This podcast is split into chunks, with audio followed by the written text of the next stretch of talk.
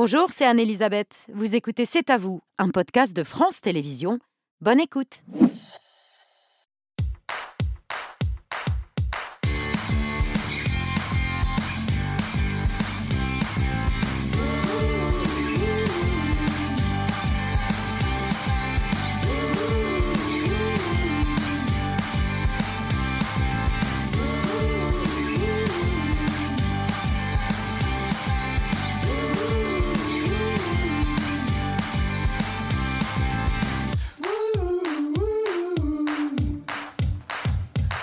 Bonsoir, très heureuse de vous retrouver et de retrouver toute l'équipe, Aurélie, Pierre, Pierre, Patrick, Mohamed et Laurent. Bonsoir à tous les cinq. Bonsoir, Bonsoir. C'est à vous en direct jusqu'à 21h avec quelle actu du jour Aurélie Une victoire, une revanche et peut-être la fin de toutes les polémiques puisque le prix Nobel de médecine a été décerné aujourd'hui aux pionniers du vaccin à ARN messager. Et heureuse coïncidence, c'est aujourd'hui qu'est relancée la campagne de vaccination contre le Covid. On en parle avec le professeur Arnaud Fontanet, épidémiologiste à l'Institut Pasteur. Il sera dans un instant sur notre plateau. Mohamed, votre story ce soir. Rencontre avec un, un phénomène, la nouvelle star du sport français, un champion de MMA arts martiaux mix. Il a mis son concurrent, son adversaire, KO en 9 secondes. C'est Cédric Doumbé. Oui, et il en a profité pour faire passer un message essentiel contre les violences faites aux femmes.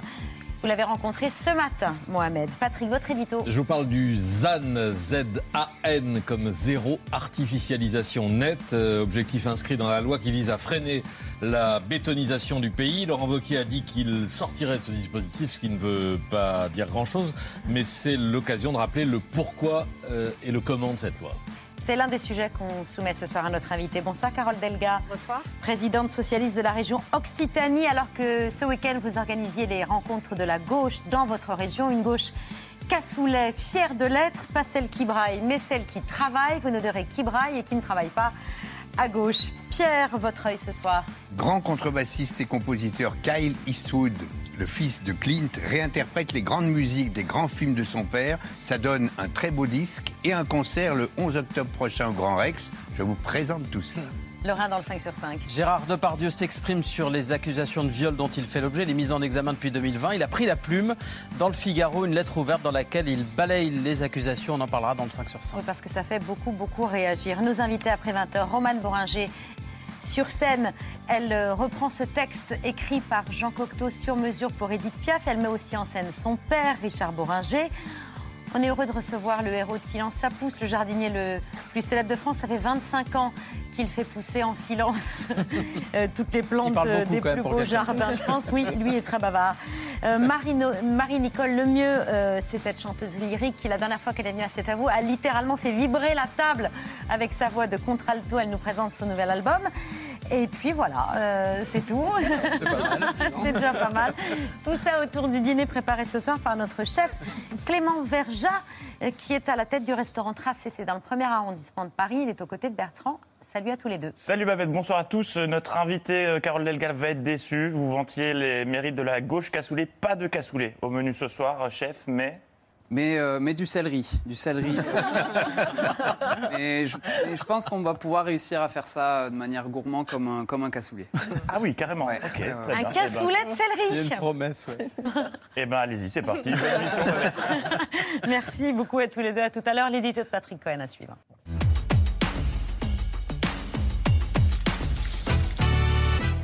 Laurent Wauquiez a donc annoncé samedi devant l'Association des maires ruraux qu'il sortait sa région Auvergne-Rhône-Alpes du dispositif ZAN et non pas ZAN, donc rien à voir avec le bonbon à la réglisse. ZAN pour zéro artificialisation nette en dénonçant une loi ruralicide. Expliquez-nous de quoi parle-t-on, Patrick D'une loi qui vise non pas à arrêter, mais à freiner la bétonisation du pays, avec l'objectif de réduire de moitié le rythme de disparition des terres agricoles, forêts et autres espaces naturels dans les dix ans à venir, pour arriver ensuite, en 2050, à une artificialisation zéro. C'est-à-dire que si on construit en bétonnant, on devra rendre à la nature la même superficie que celle qu'on lui a prise. D'où vient l'idée? Elle a été portée ou soutenue au fil des ans par à peu près tout le monde. On trouve d'abord cet objectif de zéro artificialisation nette dans le plan biodiversité de Nicolas Hulot en 2018. C'est ensuite l'une des propositions fortes de la Convention citoyenne pour le climat, qui deviendra enfin l'une des avancées de la loi climat et résilience votée il y a deux ans. Mais très vite, les associations de maires montent au créneau pour dénoncer les conséquences de ces obligations, comme le JT de France 2 l'a montré en juin dernier dans une commune alsacienne. Vu du ciel, c'est un champ de maïs comme il en existe tant d'autres en Alsace. Mais pour les élus d'Ilsenheim, ce terrain qui jouxte la zone artisanale du village, c'était surtout une opportunité de développement. En fait, on voulait juste faire la prolongation jusqu'à la partie euh, du lotissement. Une extension d'un hectare et demi de la zone artisanale que la commune a voulu inscrire dans son plan local d'urbanisme, mais c'est une fin de non-recevoir qu'elle a reçue des services de l'État. Réponse négative tout simplement parce que ça ne rentre pas dans le quota de la ZAN, la zéro artificialisation nette, qui nous applique déjà maintenant un quota pour euh, chaque commune en fonction de ce qu'elle a déjà construit les années précédentes. Et les maires qui se plaignent, comment loger de nouveaux habitants si ma ville ne peut plus grandir? Comment imaginer de nouveaux équipements si je n'ai plus de euh, permis de construire? Et comment les financer si je ne peux pas encaisser davantage de taxes foncières? Sachant, on fait remarquer euh, les élus et des urbanistes aussi, que la France est l'un des pays les moins denses d'Europe, une centaine d'habitants seulement par kilomètre carré, 5% des sols artificialisés. En Italie et en Allemagne, c'est 7%. En Belgique et aux Pays-Bas, 12%. Les maires avaient donc une bonne raison de se plaindre. Ils ont des raisons, oui, euh, qui n'annulent pas les autres. Euh, si la France est moins dense, son artificialisation progresse quatre fois plus vite que sa population. Au rythme actuel, c'est un département entier qui disparaîtrait sous le béton tous les 20 ou 30 ans, avec des impacts qui ne sont plus à, démontrer sur la perte de biodiversité, sur la création d'îlots de chaleur urbains, sur l'écoulement des puits et donc euh, sur les risques d'inondation euh, qui vont avec, sans parler de l'étalement des villes et de l'extension de cette France moche récemment dénoncée par le gouvernement à l'entrée des, des, villes notamment. Et ces divergences ont produit, ont conduit à un compromis parlementaire. Exactement, un compromis. Il y a un an, des sénateurs de toute tendance se sont saisis euh, du sujet, non pas en vue de détricoter le ZAN, mais pour en proposer une mise en œuvre, je cite, plus équitable, plus efficace et plus apaisée pour concilier sobriété euh, foncière et développement territorial en donnant un plus grand rôle aux régions, en préservant euh, les grands projets, en garantissant à chaque commune une surface de développement minimale d'un hectare, etc., etc. Je résume parce que euh, c'est assez technique et qu'il y a eu des dizaines d'heures de discussion à l'Assemblée et au Sénat sur cette proposition de loi portée par un sénateur, les Républicains, le parti de Vauquier, et une sénatrice centriste. Alors, je vous l'accorde, ça n'a pas fait les gros titres. Hein, des gens qui s'écoutent, qui se parlent, euh, qui essaient de trouver des solutions et de se mettre d'accord. Un truc dingue, quoi. Hein. Euh, c'est beaucoup moins intéressant que les hurlements et les invectives. Mais le résultat, c'est que cette dernière loi euh, sur le ZAN a été adoptée début juillet à la quasi-unanimité. Quatre voix contre chez les députés, une seule voix contre chez les sénateurs, sur euh, un peu plus de 900 parlementaires, c'est quand même pas BZF.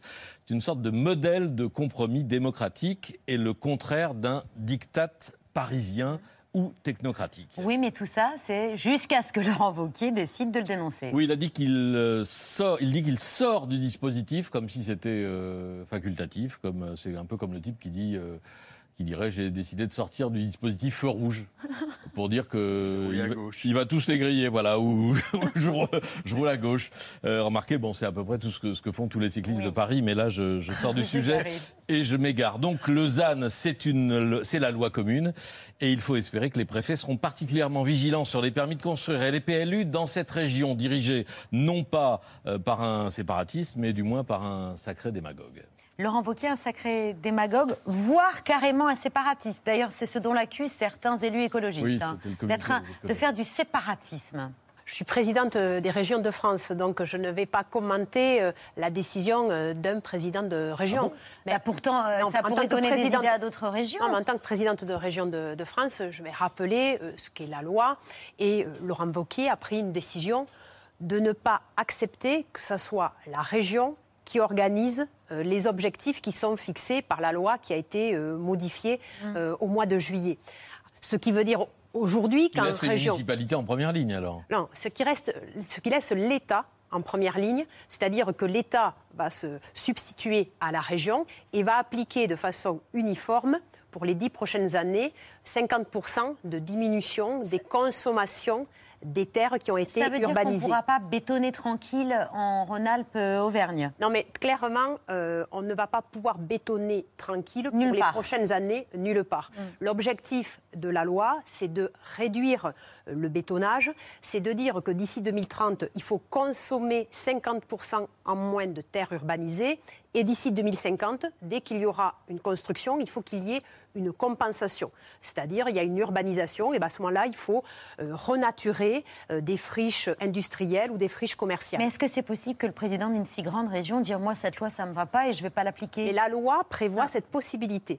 Donc, Laurent Wauquiez utilise cette possibilité de dire je ne veux pas euh, répartir l'effort entre les territoires, entre, en termes clairs, les intercommunalités, et je laisse l'État l'appliquer de façon Il donne un bon exemple? Vous, votre opinion, vous, sur cette loi telle qu'elle a été... euh, En tant que présidente de la région Occitanie, je suis en train de la, de la mettre en œuvre. Alors cela comporte quand même des difficultés, sachant que la loi a été Mm. modifiée cet été. Donc par rapport à l'exemple euh, que vous avez présenté au mois de juin euh, Oui, oui, donc, sur la avant région le- Grand Est, avant le vote c'était de la avant la, modification Oui. de, de la loi. Donc on a quand même un peu plus de, de souplesse. Des décrets doivent paraître. Alors vous savez, le, le diable est, est dans les détails. Mais est-ce que c'est une Mais loi ruralicide, non, comme ce le dit pas une- Laurent Ce n'est pas une loi ruralicide à condition que les décrets d'application nous permettent de prendre en compte ce qu'on appelle les grands projets d'intérêt euh, nationaux, c'est-à-dire les infrastructures de transport et euh, les zones d'activité économique, mais qui sont euh, sur des enjeux de souveraineté euh, industrielle.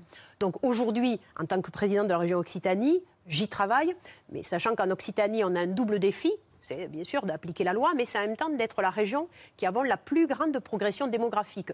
Donc c'est plus compliqué de respecter les objectifs quand on gagne tous les ans 42 000 nouveaux faut habitants. loger, euh. Et qu'en plus, je suis la région de France qui a le plus de retard dans les infrastructures de transport. Donc ce que je dis au gouvernement, je ne peux pas avoir double peine. J'ai accepté en tant que présidente de la région Occitanie de participer à l'effort de façon plus forte par rapport à ma progression démographique. Je ne peux pas en plus être pénalisée parce que depuis 30 ans, l'État s'intéresse pas beaucoup à la desserte euh, ni ferroviaire euh, ni routière de l'Occitanie. Justement, Clément Beaune, le ministre des Transports, a annoncé mardi dernier que plusieurs projets d'autoroute allaient être abandonnés en France, mais que celui prévu entre Toulouse et Castres, la fameuse A69, était maintenu, ce dont j'imagine vous vous félicitez. Pourtant, certains écologistes maintiennent que cette A69, c'est une aberration sur le plan écologique. Est-ce que ça, c'est un projet ruralicide Non, ce n'est pas un projet euh, ruralicide parce que moi, justement, je vais vous parler de la ruralité du sud du Tarn. C'est 140 000 habitants. Il y a un taux de pauvreté qui est supérieur de 40% à la moyenne nationale. C'est un territoire qui perd de la population.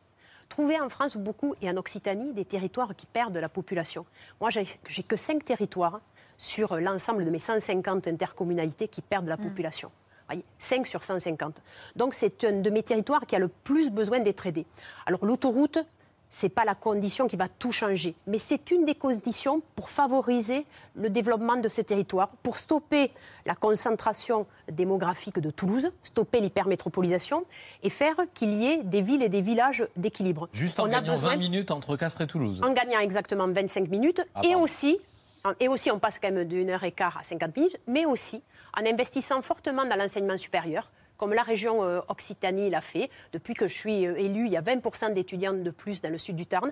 En ouvrant aussi des musées de qualité, comme le musée Goya, que la région Occitanie a fortement euh, Et ça, on a besoin d'une autoroute pour on a besoin, ces oui, projets-là. parce que, oui, on a besoin d'une autoroute parce qu'on a besoin de faire en sorte que les habitants euh, de ce territoire, ils se sentent pas loin de tout. Parce que prendre un rendez-vous avec un spécialiste à Toulouse, voilà, c'est déjà euh, difficile par le manque euh, de spécialistes mé- médecins, mais c'est difficile aussi parce que vous avez une heure et quart. Et vous avez aussi des difficultés quand vous avez besoin d'avoir une démarche administrative euh, spécifique. Et ensuite, les entreprises qui sont sur le territoire me disent qu'ils ont, et c'est vrai, je le constate, encore plus de difficultés à recruter que euh, dans euh, les autres territoires de ma région, qui est très dynamique, parce qu'à chaque fois, ce que disent euh, les, personnes qui sont contactées, non mais attendez, Castres, c'est loin de tout. Et puis moi, j'ai des exemples très concrets. En Ariège, depuis qu'il y a une autoroute sur le secteur de Foix, eh bien, de nouveau, il y a un développement. Sur l'autre secteur de l'Ariège, qui s'appelle le Couseran, il n'y a pas d'autoroute, c'est très enclavé. Mais je peux vous assurer que le territoire, il est très en difficulté. Et je le connais très bien parce que j'y vis à 10 km du Couseran. Alors, je peux vous assurer que les gens qui se sentent loin de tout, je le sais. Après, je appelle, bien sûr, les grévistes de la faim, parce qu'il y a des personnes qui font la grève de la faim, d'arrêter cette, cette grève de la faim, parce qu'ils mettent leur santé en danger. Et moi, de façon bien sûr humaniste, je, je suis vraiment désolée et je suis même catastrophée qu'ils en arrivent à faire ça. Parce que aucun projet ne mérite de mettre sa- leur santé en, en danger. Donc je leur demande d'arrêter la grève de la faim. J'ai déjà eu au téléphone Thomas Braille il y a dix jours. Je vais les rencontrer demain matin, de nouveau ces, ces Vous l'avez opposants. pas convaincu parce qu'il veut même faire une grève de la soif, euh, Thomas Braille. Écoutez, euh, ben, demain, j'espère qu'il sera là euh, au rendez-vous que je lui ai proposé. Et je vais lui réexpliquer que ce projet, il a été fait depuis cinq ans. Il y a des concertations avec le public. Depuis cinq ans, tous les dispositifs légaux ont été faits. Il y a une déclaration d'utilité publique. Tous les recours suspensifs ont été perdus par les associations environnementales. On est dans un état de droit. Il y a un sujet encore à travailler, c'est le coût du péage. Ça, je l'ai dit à la Première ministre, au ministre des Transports, le coût du péage est trop élevé, euh, parce que euh, dans un territoire euh, qui a un niveau de pauvreté élevé, on ne peut pas non plus euh, demander... hein, je le rappelle, c'est un opérateur privé. Oui, c'est un opérateur privé avec donc un péage. Il y a eu plusieurs annonces aujourd'hui en matière de sécurité. Emmanuel Macron était chez votre voisine en Nouvelle-Aquitaine, plus précisément dans le Lot-et-Garonne. Il a annoncé la création de 238 nouvelles brigades de gendarmerie, soit plus que les 200 qui avaient été promises avant sa réélection pour la loi d'orientation. Il a souligné un réinvestissement euh, historique. Est-ce que selon vous, ce plan est suffisant pour lutter contre l'insécurité? Ce plan, quand même, est à saluer, d'ouvrir euh, des gendarmeries euh, dans des territoires ruraux qui se sentent souvent euh, oubliés. C'est un point positif. Alors après, ce n'est pas, ce n'est pas suffisant. On sait très bien que pour lutter contre l'insécurité, il faut avoir des moyens, en effet, de répression, mais il faut avoir aussi des moyens de, de prévention pour faire en sorte que la délinquance euh, Les diminue. brigades mobiles, ça va dans le bon sens pour lutter Les brigades contre mobiles, ça va dans le bon sens, mais je pense que par exemple le soutien aux associations d'éducation euh, populaire qui a été fortement diminué ces dernières années, ça c'est un vrai problème parce que euh, a des quartiers, on a des villages où s'il n'y a pas la dynamique associative, il n'y a plus de lien et euh, souvent les jeunes se sentent désespérés et la population aussi a des phénomènes de réaction qui sont plus violents. Un mot sur, cette, sur ces rencontres de la gauche organisées ce week-end. Vous avez souhaité incarner euh, la gauche qui travaille et, et pas qui braille. La gauche, la gauche qui braille, c'est qui? C'est la France Insoumise C'est Europe Écologie Les Verts? Non, mais tout d'abord, c'est la gauche qui travaille qui intéresse les Français. Aujourd'hui, il faut que la gauche, elle parle des problèmes vécus par les Français et pas être euh, dans des entre-soi, dans des insultes sur les réseaux sociaux, dans des euh, courriers combinatoires d'exclusion. Enfin, attendez, c'est ridicule là, ce qui se passe à gauche. C'est ridicule. Qu'est-ce qui est le plus ridicule Ben, le- le plus ridicule, c'est de ne pas répondre au désespoir des Français et à la montée de l'extrême droite. À la montée de l'extrême droite. Là, euh, euh, on n'est pas euh, dans un film, on est dans une, dans une réalité. Moi, je suis profondément républicaine. Parce que quand on est en Occitanie, la République qui tombe, on l'a vu de l'autre côté des Pyrénées. En Occitanie, on a vu il y a de ça dix ans des enfants mourir parce que juifs. Alors la République, c'est notre bien commun. Et la gauche, elle doit défendre la République, elle doit mener des solutions à nos concitoyens pour leur donner un espoir. Et moi, je souhaite qu'on soit au travail, qu'on arrête de s'insulter, qu'on arrête de parler de wokisme ou de barbecue. Parce que les gens, ils font des barbecues, pourquoi? Parce que quand vous n'avez pas l'argent d'acheter un rôti de veau ou un rôti de bœuf, mais vous achetez de la saucisse et des merguez. C'est ça la réalité pour de. Sandrine Rousseau. Non, mais il faut arrêter d'être méprisant. Les Français, ils ont des problèmes. Ils ont un sentiment de désespoir. Tous les livres le disent. Le dernier livre de Thomas Piketty euh, et de Julia Cage dit le sentiment d'abandon dans les classes populaires. Eh bien, ça, si c'est pas la gauche qui répond à ce sentiment d'abandon, on n'est plus la gauche. Un exemple d'âme active. Ben, la gauche, justement, qui voulait se présenter sous le pavillon de la NUPES et qui échange les amabilités que vous avez aimablement évoquées. Il y a une personne qui dit qu'elle en a rien à foutre de l'Union et qui s'appelle Fabien Roussel. Et il faudrait que je m'excuse d'appeler à des mobilisations devant les préfectures Mais enfin Je ne suis pas d'accord pour qu'un chef, quel qu'il soit, appelle à des actions d'un tel niveau de violence sans maîtriser ce qu'il fait. Non, Fabien, tu ne gagneras pas avec un steak Je veux reconstruire un bel et grand espoir à gauche. Construisons ensemble ce front populaire porteur d'une grande ambition pour la République. Je prends acte du fait qu'il a décidé de quitter la NUPES. Après les insultes, l'exclusion, ça montre bien un petit peu les méthodes euh, pratiquées. Il y a dans un certain nombre de prises de position de, de, de Fabien Roussel des éléments qui sont problématiques. NUPES or not NUPES, uh, that is not the question. Il n'y a personne qui se demande euh, où ça va et qui y va.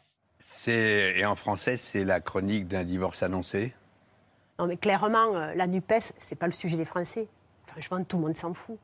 Sur le terrain, personne ne vous parle de la NUPES. Tout le monde vous parle euh, des problèmes d'inflation, euh, de la difficulté de remplir le caddie.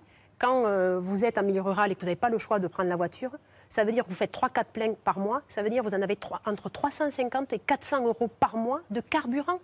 C'est-à-dire quasiment le tiers du salaire. Mais c'est ça la réalité.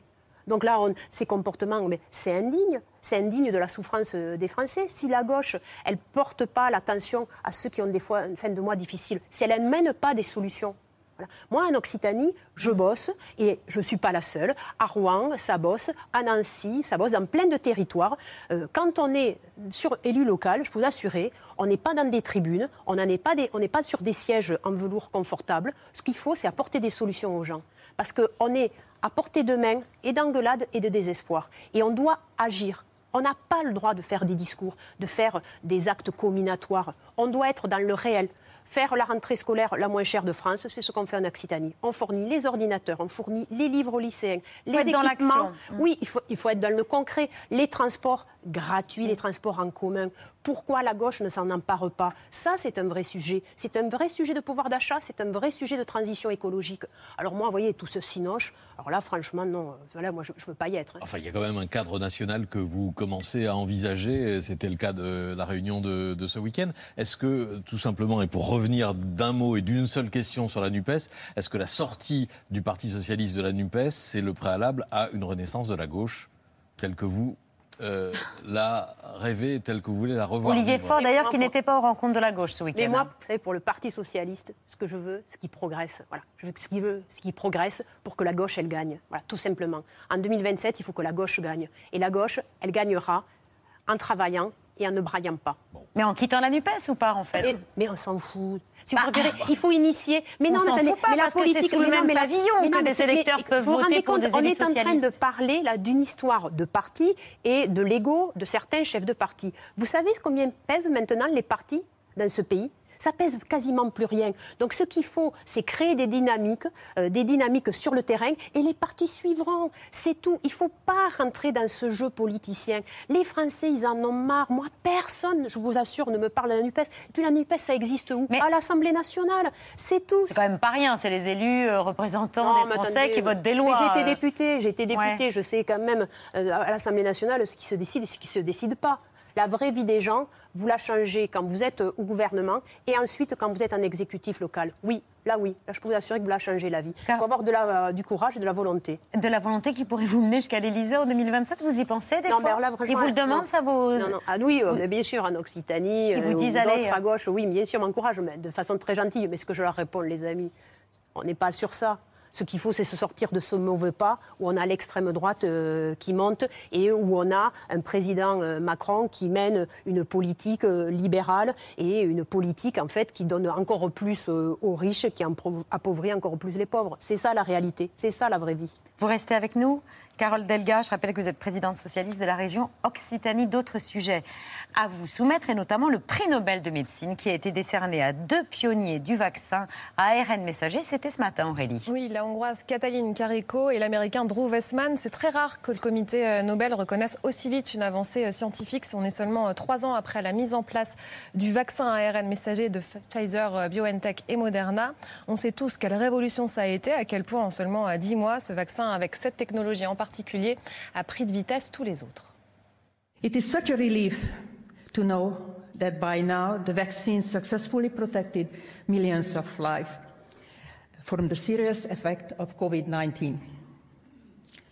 Working at the bench in the laboratory, I only dreamed of having such an impact. But we are just representatives of the hundreds of other scientists who, um, over the last few decades, helped build foundation for our work. Mais ce n'était vraiment pas gagné parce que Cataline Carico, que vous, venez d'entendre, avait déjà euh, pu jeter, aurait déjà pu jeter l'éponge un million de fois, comme vous l'aviez raconté euh, Patrick Cohen euh, il y a trois ans. Venue de la Hongrie communiste aux États-Unis avec son bébé et son mari en 85, elle s'entend dire pendant 20 ans qu'elle est folle, qu'elle fait fausse route, elle est même chassée de son laboratoire, elle continue dans un sous-sol, elle s'obstine, elle est sûre d'elle. Et puis il y a une rencontre qui va tout changer en 98 à la photocopieuse. Parfois ça se passe à la photocopieuse. Elle rencontre Drew Qui lui de son côté euh, a aussi du mal à mettre en place un vaccin contre le sida. Il la comprend tout de suite, il comprend l'enjeu euh, qu'il y a, il est le seul à à y croire. Et ensemble ils ont sauvé aujourd'hui des millions de vies. Bonsoir Arnaud Fontanet. Bonsoir. Épidémiologiste à l'Institut Pasteur. Merci de votre présence ce soir alors que démarre aujourd'hui la nouvelle comp- campagne de vaccination contre le Covid avec 15 jours d'avance parce que l'épidémie repart euh, plus fort et plus vite que prévu. Mais grâce à l'ARN messager, cette innovation scientifique désormais nobélisée, le vaccin s'adapte quasiment aussi vite que le virus évolue. C'est ça qui est magique avec cette euh, innovation scientifique. Non, tout à fait. Il faut rappeler qu'à la mi-2022, on disait qu'il y avait eu 20 millions de morts de la Covid, mais il y a aussi 20 millions de vies sauvées par les vaccins et l'ARN messager a joué un rôle majeur dans les vaccins qui ont été distribués. Et il faut euh, quelques semaines, hein, peut-être deux mois, trois mois, pour arriver à modifier par rapport aux variants euh, le vaccin et le rendre disponible, parce qu'après, il faut le distribuer. Donc il y a quand même tout un travail de logistique derrière. Mais Mais- deux, trois mois, c'est quasi instantané. c'est effectivement des délais qui sont, euh, se sont raccourcis. Et, euh, et donc aujourd'hui, on va avoir un vaccin déployé qui euh, correspond à des variants qui ont circulé effectivement dans les six derniers mois. Euh, ce qui est important aussi, c'est que ces vaccins, ils vous protègent contre l'infection. On le sait finalement pas de façon euh, complète. hein. On a une protection de trois mois contre la transmission, mais ça vous protège surtout contre les formes sévères. Et là, même indépendamment des variants, euh, on renforce son immunité grâce à ce vaccin. Un mot, Patrick, sur ce prix Nobel euh, qui récompense l'histoire incroyable de cette chercheuse, son obstination. C'est une consécration extraordinaire pour une histoire effectivement absolument extraordinaire parce que c'est on parle d'une innovation majeure, c'est une- on peut dire que c'est une découverte qui a sauvé le monde, en tout cas qui l'a sorti le monde de la crise Covid. Il y a trois ans, monde était à l'arrêt. il y a trois ans, quand euh, j'avais fait le papier, je l'avais cité parmi d'autres, hein, c'était, ça circulait déjà beaucoup dans la presse anglo-saxonne comme une future probable prix Nobel, sans imaginer que ça pourrait aller aussi vite, parce que d'habitude le comité Nobel prend son temps et regarde, enfin c'est des choses qui prennent 10, 15 ans, etc. Là, euh, manifestement, cette célérité contient un message politique, un message aussi de, de- validation d'une découverte essentielle pour l'humanité et un message à l'égard des antivax qui continuent de, de prospérer dans des, dans des théories complotistes euh, qui circulent beaucoup encore aujourd'hui. hein.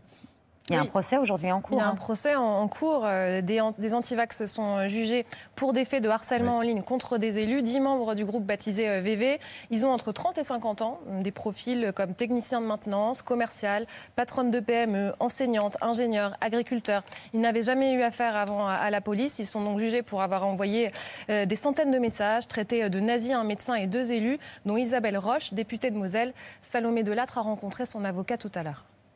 Une des questions de ce procès, c'est euh, peut-être d'essayer de comprendre comment des gens parfaitement insérés, à l'occasion du confinement, ont basculé dans l'irrationalité et dans des formes d'appel à la violence, alors que, euh, hors confinement, euh, c'est des gens qui ne sont jamais signalés à la justice. Donc, comment, finalement, euh, le confinement a pu euh, transformer et a pu agir sur l'état d'esprit de certaines personnes, euh, afin euh, aujourd'hui euh, de faire en sorte qu'ils comparaissent devant un tribunal correctionnel, alors qu'ils n'y étaient absolument pas destinés. Avez-vous le sentiment que ce mouvement anti-vax s'est calmé aujourd'hui? Alors c'est difficile de juger pour moi parce que la Covid est quand même moins d'actualité. hein. Euh, Heureusement, finalement, le plus dur de la pandémie est derrière nous. Euh, ce qui m'inquiète aujourd'hui, ce serait le retentissement que pourraient avoir ces messages par rapport aussi à d'autres vaccins. Il n'y a pas simplement le vaccin contre la Covid, mais par rapport au vaccin de l'enfance. hein. Il y a quand même toute une série de vaccins maintenant qui sont euh, euh, administrés aux enfants de moins de deux ans. Il y a d'autres vaccins importants. On parle beaucoup du papillomavirus aussi qui va être introduit dans les écoles. On va en dire un mot. Donc là, je crois qu'il est, voilà, il faut déjà, euh, comme je disais tout à l'heure, réaliser à quel point le vaccin ARN messager a sauvé des vies. Euh, et il faut aussi euh, que les C'est pour moi un paradoxe que finalement on a eu euh, dans cette crise, la pandémie Covid-19, la démonstration de ce que la science pouvait apporter avec ces chercheurs. Là, on récompense 20 ans de travail. Hein. C'est pas euh, tout le monde dit que ce vaccin a été développé très vite, mais il y a eu euh, sur les vaccins ARN messager 15 ans de travail et puis Cataline Carico et Don Weissman un, un engagement très fort. Donc on a quand même un outil qui a été fantastique, qui nous a sorti des confinements, qui nous a sorti, qui a sauvé des, des millions de vies humaines. Et pourtant, on n'est pas ressorti avec l'impression que le vaccin euh, pouvait avoir autant de vertus qu'il en a. C'est exactement ce qu'on a vérifié cet après-midi dans les rues de Paris, quand, avec le micro de César, on est allé demander aux Parisiens s'ils avaient l'intention d'aller se faire vacciner à partir d'aujourd'hui. Voilà quelques-unes de leurs euh, réponses. Est-ce que vous comptez vous faire vacciner contre le Covid? Je le ferai, mais, mais pas immédiatement. Je n'ai pas envie encore. Je vais le faire parce que j'ai 84 ans. C'est nécessaire. C'est peut-être plus prudent. Pour l'instant, c'est catégoriquement non. J'ai déjà eu quatre vaccins et j'étais malade deux fois avec l'Omicron. C'est comme la grippe, hein. on l'attrape et on est déjà vacciné, donc euh, je ne compte pas le refaire. Surtout que j'ai bien morflé à chaque fois euh, sur les, les effets secondaires. J'ai l'impression que l'immunité collective est assez euh, euh, complète. Il y a des consignes qui disent qu'il faut le faire ou pas? Il n'y a pas d'obligation, donc pour l'instant, tout va bien. Je me suis fait vacciner déjà quatre fois, j'ai quand même attrapé le Covid. C'est comme la grippe. Les effets secondaires du vaccin sont plus pénibles que le- la maladie elle-même. Il n'y a pas d'obligation. Qu'est-ce que vous répondez à toutes ces réserves exprimées au micro de cet à vous? Alors d'abord, je pense qu'une fois de plus, hein, se rappeler que euh, le vaccin a surtout pour objectif de protéger contre les formes graves. Donc il y a des publics cibles qui sont les plus de 65 ans, qui sont les personnes qui ont des comorbidités, dont notamment l'obésité, euh, vraiment important. Il y a les personnes qui ont des déficits immunitaires sévères, chez qui malheureusement les vaccins n'arrivent pas à stimuler la production d'anticorps. Eux aimeraient pouvoir euh, bénéficier de tous les bienfaits du vaccin, mais il faut qu'ils aient des vaccinations très répétées pour maintenir un taux minimum d'anticorps. Il y a des femmes enceintes. Et puis, euh, il y a les personnes qui vivent auprès des personnes fragiles. Je pense qu'il faut aussi y penser. Euh, si nous-mêmes, on ne se sent pas forcément concernés, on a peut-être dans notre entourage, que ce soit personnel ou professionnel, des gens fragiles, et se vacciner les aide. Donc là, on a quand même des cibles bien identifiées, chez qui le vaccin, pour l'instant, ne fait que montrer des bénéfices qui sont euh, parfaitement démontrés par non les discutable. Elle est ouverte à tous, la vaccination, en trois versions. Un vaccin pour les plus de 12 ans, un autre moins dosé pour les 5-11 ans et un troisième pour les tout petits, de 6 mois à 4 ans. C'est conseillé, ça, pour les, pour les tout petits Alors sachez par exemple qu'aux États-Unis, hein, la vaccination est recommandée dès l'âge de 6 mois et de façon très claire. Euh, en France, on s'est bien rendu compte que le vaccin ne prenait pas chez les enfants. Là, je rappellerai une fois de plus, il y a des personnalités, il y a des personnes fragiles chez les enfants. hein, c'est à peu près 20% de la population des enfants ont des comorbidités qui pourraient les amener à faire des formes graves. Chez eux, c'est vraiment important que les pédiatres euh, conseillent fortement ce vaccin. Il faut rappeler que la Covid tue plus que la grippe encore aujourd'hui en France? Alors, la Covid, effectivement, en 2022, hein, ce sont les chiffres dont on dispose, a tué à peu près 40 000 personnes. C'est quatre fois plus que ce que, ce que des épidémies saisonnières de grippe nous donnaient, entre 5 et 15 000 morts chaque année selon les saisons. Donc on est encore à un niveau, ça tient au fait que le virus circule toute l'année, alors que la grippe ne circule que sur un moment extrêmement euh, restreint dans le temps. Et donc euh, voilà, il- on a heureusement derrière nous le temps où on avait euh, des hôpitaux surchargés et tout ce qui, euh, qu'on a bien connu, en- puisque vous avez eu la gentillesse de m'inviter pour euh, commenter cette actualité. On a quelques souvenirs en commun. On va a des ça. souvenirs en commun. Ça, c'est effectivement derrière nous. Mais euh, à bas bruit, euh, la grippe, enfin, pardon, la Covid-19 tue effectivement 3 à 4 fois plus que, que la grippe chaque année. Après, il y a un vaccin pour la grippe à partir de la mi-octobre. Et là encore, pour les personnes cibles, faites-vous vacciner. Vous avez évoqué d'un mot une autre campagne de vaccination a démarré aujourd'hui, celle de- contre le papillomavirus, responsable aujourd'hui de plus de 6000 nouveaux cas de cancer en France chaque année. Le vaccin est vivement recommandé pour les filles et les garçons à partir de 11 ans. Alors c'est au sein des collèges que se fait cette campagne. C'est le moment d'ajouter un nouveau vaccin à ton carnet de santé. Celui contre les HPV, les papillomavirus humains. Un vaccin que certains connaissent déjà. C'est quand on sera grand, si on veut faire des choses, euh, bah, ça, comme, comme ça, bah, ça va pas aller dans les dans l'autre personne qui va. euh, ça peut- Pourquoi on se fait vacciner en cinquième et pas en quatrième ou troisième? Parce que plus on vous protège tôt, et plus la couverture sera euh, importante. Ça me donne envie et c'est pour mon bien. Bah, je pense que c'est important que tout le monde le fasse. Deux doses seront proposées gratuitement aux élèves dans leur établissement scolaire. Ça n'est pas obligatoire, ce sera soumis bien sûr à l'accord des parents. C'est une bonne chose cette campagne. Tout à fait. Et alors, euh, je pense que ce qui est important, c'est d'amener le vaccin dans les écoles, parce que L'expérience, par exemple, d'un pays comme l'Australie, hein, qui depuis 2007 vaccine euh, filles et un peu plus tard garçons, et je trouve très bien aussi d'associer les garçons, qu'on ne fasse pas euh, cette maladie, le problème des filles et pas celui des garçons, alors qu'ils sont aussi touchés également et qui contribuent évidemment à la transmission. et, euh, et l'Australie a des chiffres qui sont spectaculaires sur la baisse des cancers du col de l'utérus que vous avez cité et des autres cancers qui sont associés au papillomavirus ils pensent qu'à l'horizon 2035, ce ne sera plus un problème de santé publique. Ce ne sera pas un épiphénomène, mais pas loin.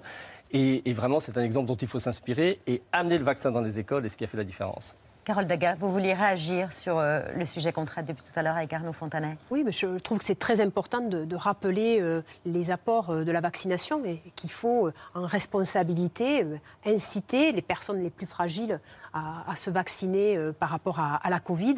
Et puis également que la sensibilisation sur le papillomavirus puisse débuter dès les, les collèges et qu'il y ait bien une information, comme vous l'avez souligné, filles et garçons et qu'on on est là vraiment euh, un devoir d'éducation. Et, moi, je suis pour le progrès, je suis pour les vaccins. Oui, la défiance vaccinale, vous la ressentez aussi?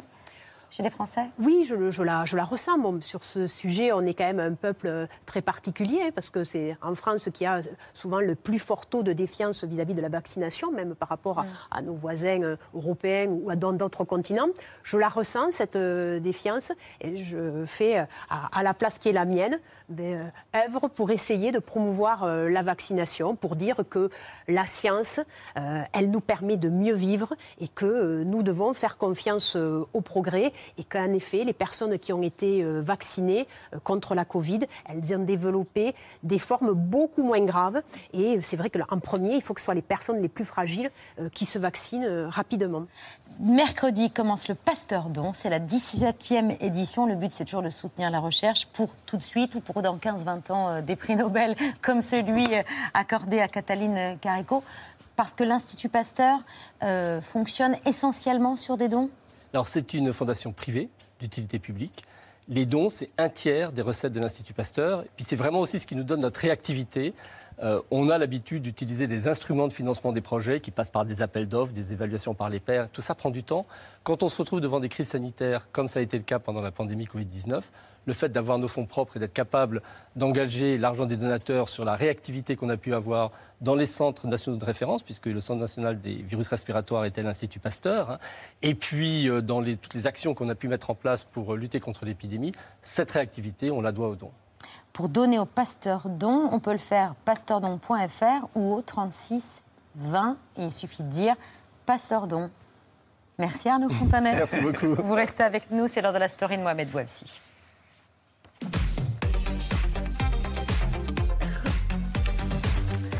Bon, Mohamed, vous avez fait une sacrée rencontre aujourd'hui. Avec la nouvelle star du sport français, tout simplement. On l'appelle euh, désormais le phénomène Cédric Doumbé, déjà suivi par plus d'un million de personnes sur les réseaux sociaux. Il est devenu ce week-end la star du MMA, ce sport euh, d'arts martiaux mixtes qui tend à se démocratiser. Samedi soir, il ne lui a pas fallu plus de 9 secondes, 9 secondes pour mettre KO son adversaire devant 5000 personnes en délire et un parterre de stars médusé.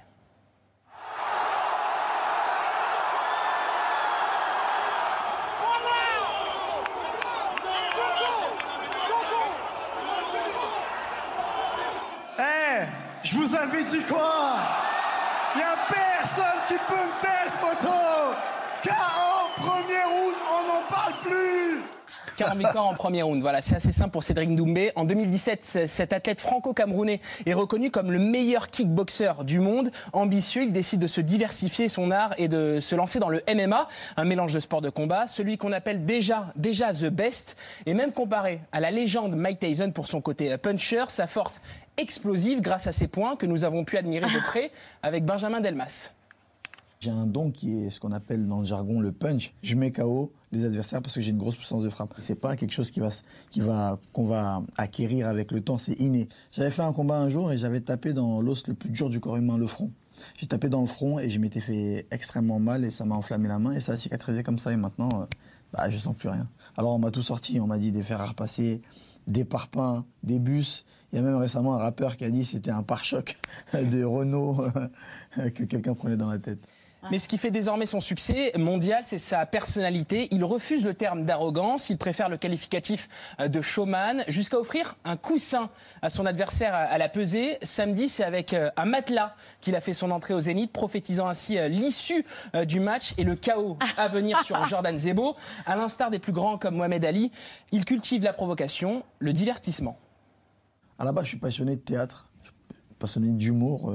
Mon plaisir, c'est dans, le divertissement. Un jour, je me suis dit, mais on, va le lui faire livrer pour le spectacle, encore une fois, pour le show, on va lui faire livrer un matelas à sa, salle d'entraînement pour qu'il puisse dormir après le chaos qu'il va prendre euh, le, jour du combat. C'est ça finalement aussi euh, le, le, spectacle. C'est pas juste on met deux personnes dans une cage comme le, faisaient les gladiateurs, deux personnes dans une arène et, ils se battent. Et c'est pour ça que les gens se déplacent. C'est pour ça qu'on a vu un Kylian Mbappé, on a vu la moitié des joueurs du PSG parce que c'est le divertissement son sens de l'humour, ses phrases qu'il les propage sur les réseaux sociaux, allant même jusqu'à se moquer des clichés autour des campagnes publicitaires vantées par les sportifs. Vous savez, mon corps c'est mon outil de travail. J'en prends soin. Ah, dégueulasse. Je comprends pas. Mon agent, il veut pas que les gens sachent que je gagne mes combats en mangeant des pizzas. Quelqu'un de la maillot ce sportif adoré par les jeunes, mais aussi sa notoriété au profit de sujets de société. Regardez ses premiers mots sur le ring à l'issue de son combat de vendredi. J'ai envie de dire ça pour Jordan. Eh, lui, il n'a rien à voir dans ça. Vous savez très bien qui a pris ce KO. C'est pas Jordan. Vous savez très bien qui a pris ce KO. Celui qui a pris ce KO, c'est celui qui frappe sa femme, qui frappait son ex-femme. C'est lui qui vient de prendre un KO. Voilà. En fait, Cédric Doumbé a chargé son ancien entraîneur. Il l'accuse de violence conjugale, ce que ce dernier a reconnu. Cédric Doumbé s'en est expliqué à, notre micro. Il y avait un passif avec ce coach-là, euh, euh, avec qui je m'entraînais pendant quelques jours. Euh, bah, qui battait sa femme et il a été condamné pour ça. Je travaille avec la victime en question, qui est ma nutritionniste, et ça me tenait vraiment à cœur euh, de, lui dédier aussi cette victoire. Et c'est pour ça que j'ai dit la personne qui est KO là, c'est pas Jordan finalement, c'est pas l'adversaire, c'est son coach. C'est son coach qui battait sa femme et qui a été condamné. C'est ça que je mets KO. Ce sont les violences faites aux femmes que je mets KO. Et ça me tenait vraiment à cœur d'être le porte-parole, en tout cas ce soir-là, de, cette lutte. Depuis euh, samedi soir, Cédric Doumbé a d'ores et déjà reçu euh, plusieurs propositions des États-Unis où les combats se monnaient jusqu'à plusieurs millions d'euros. Voilà, il faut l'inviter en Occitanie, Carole Delga. Il n'est pas payé autant. Hein. Il est pas... parce que, parce que il, fait le spectacle, mais ça dure que 9 secondes son spectacle. Et pourtant, il était payé à la seconde samedi soir dans le combat. Donc c'est dire s'il n'est pas vénal. Oui, c'était 20 000 euros la seconde. Voilà. C'est 20 000 euros la seconde. Voilà.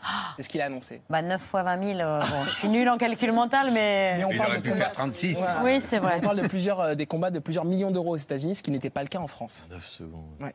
Oui, c'est pas le moment d'aller acheter du popcorn. Il faut rester devant le ring. Merci beaucoup, Mohamed. C'est l'heure du 5 sur 5 de Laurent Sénéchal.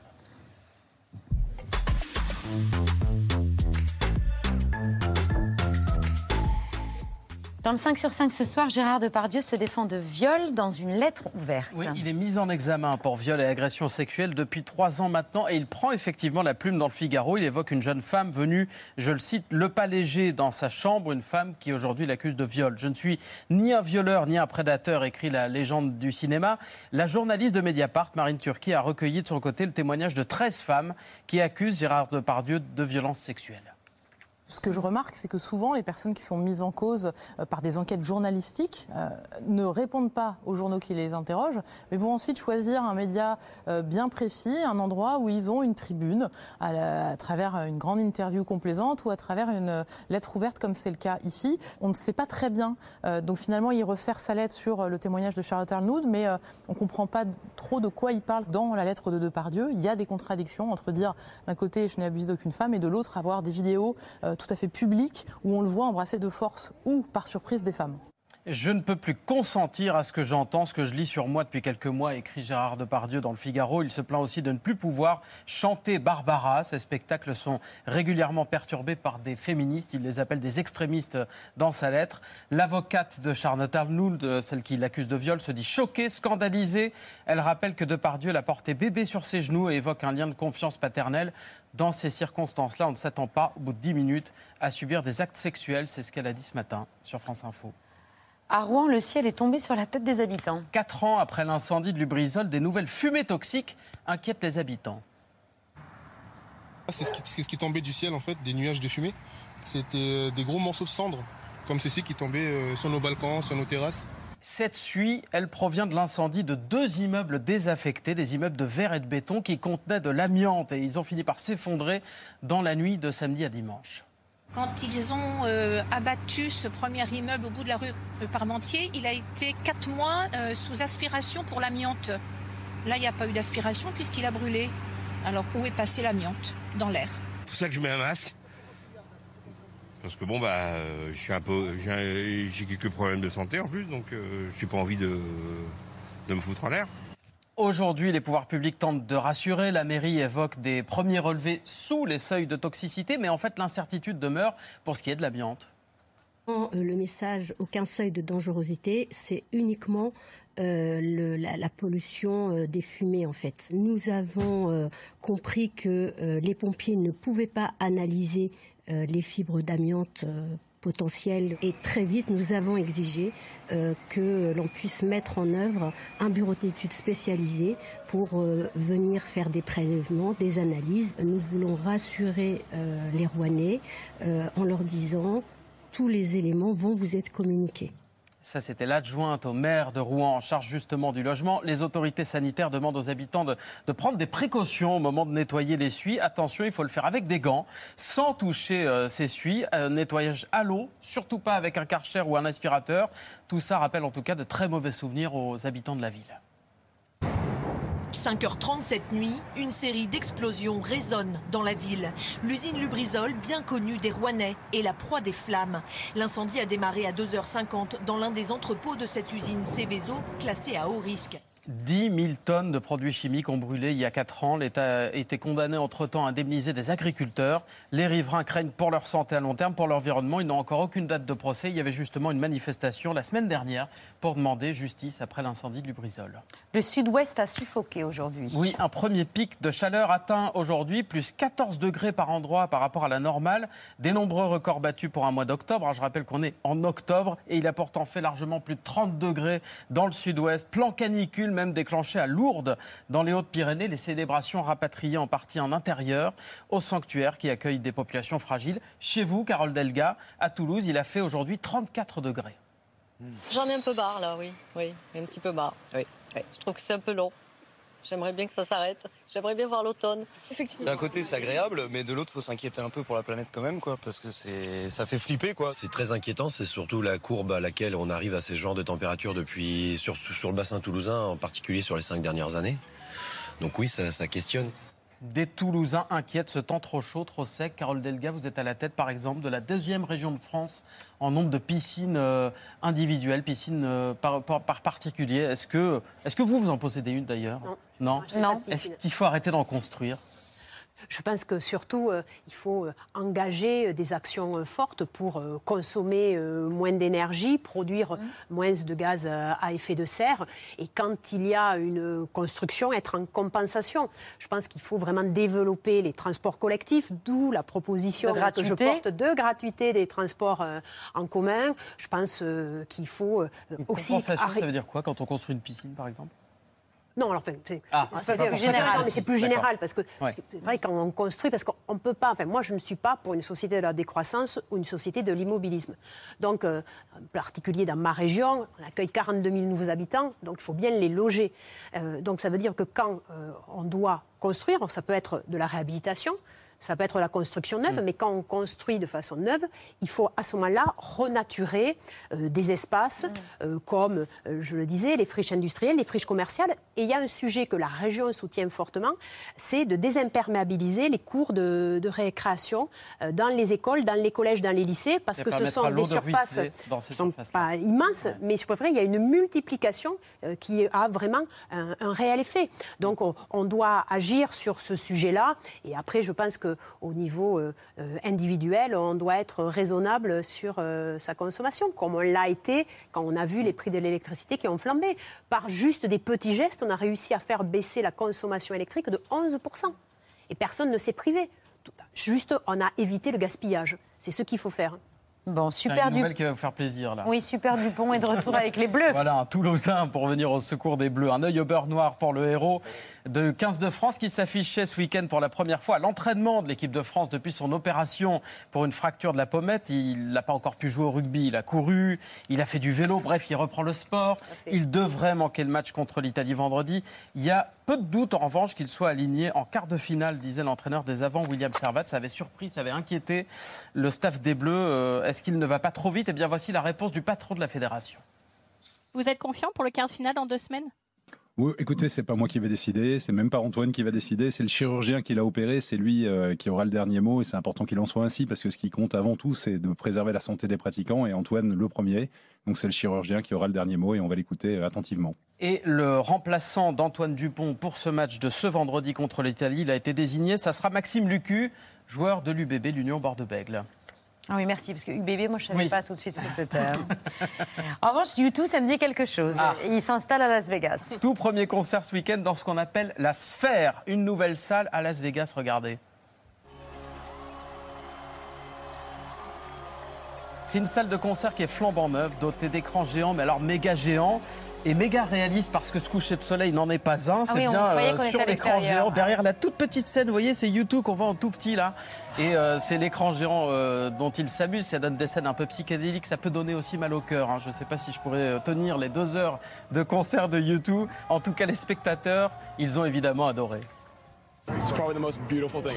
C'est probablement la plus belle chose que j'ai vue de toute ma vie. Je ne rigole pas, surtout les deux dernières chansons avec un lever de soleil et ensuite la lumière du jour. C'était à la fois tellement étrange et incroyable. J'ai trouvé ça juste. euh, C'était émouvant. C'était. J'ai les larmes aux yeux rien qu'en en parlant. C'était une expérience merveilleuse. U2 est le plus grand groupe de tous les temps. Alors, comment on fait pour jouer avec cet écran de 15 000 mètres carrés derrière soi? Ben, La réponse de Bono. Trying to be a rock and roll band in the middle of this and yet take it, the medium to the next level. There's a rawness that we need to get to as a band mm. where we have to overpower the digital world. Mm. You know, we have to put blood into the machine, mm. into the diodes, all 128 million of them. Et je vous ai gardé le meilleur pour la fin parce que la sphère, euh, le mieux, c'est finalement l'extérieur. Cette surface avec laquelle on peut s'amuser, qu'on voit à des kilomètres à distance. Il y a eu un œil, vous avez vu, ça peut être un ballon de basket, il y a un, un événement NBA. C'est peut-être une contradiction aussi pour YouTube qui parle beaucoup climat. Ça consomme quand même euh, juste cette sphère, hein, l'équivalent d'une ville, bah, ça va vous parler comme Blagnac, près de Toulouse, là où il y a l'aéroport, Carole Delga.